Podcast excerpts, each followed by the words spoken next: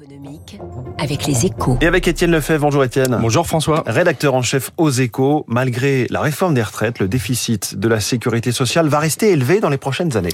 Et oui, c'est la Cour des comptes qui a donné l'alerte hier dans son rapport annuel, un grand classique, mais pour une fois, cela fait les affaires du gouvernement, car cela lui donne des arguments face aux opposants à la réforme des retraites qui tentent de faire voter son abrogation à l'Assemblée nationale. Alors certes, la Cour nuance son impact financier, en raison notamment des gestes consentis sur la retraite minimum, mais elle démontre surtout que revenir en arrière mettrait la sécurité sociale dans une situation impossible.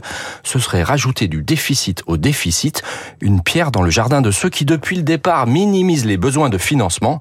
La proposition de loi du groupe Lyot visant à annuler les 64 ans sans solution alternative apparaît donc assez irresponsable. D'autant qu'il n'y a pas que la branche retraite qui va rester euh, dans le rouge. En effet, la pression est très forte également sur l'assurance maladie. Son déficit devrait se réduire cette année, mais c'est au prix d'une évolution des dépenses inférieure à l'inflation pour la deuxième année consécutive. Résultat, tous les acteurs du système de soins, médecins, pharmaciens, hôpitaux réclament des hausses de tarifs.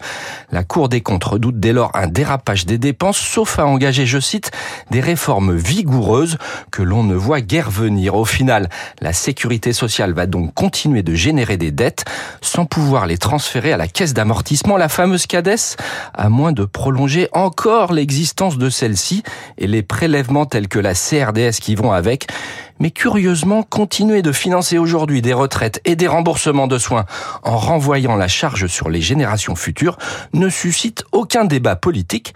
C'est peut-être là que réside le vrai scandale. Merci euh, Étienne Lefebvre. Vous signez aussi l'édito ce matin dans les échos. Les échos qui font leur une sur EDF. EDF promet plus d'électricité cet hiver. Ce sera peut-être un tout petit peu moins tendu. On en reparle tout à l'heure avec David Barrault à 8h-5. Il est 7h14.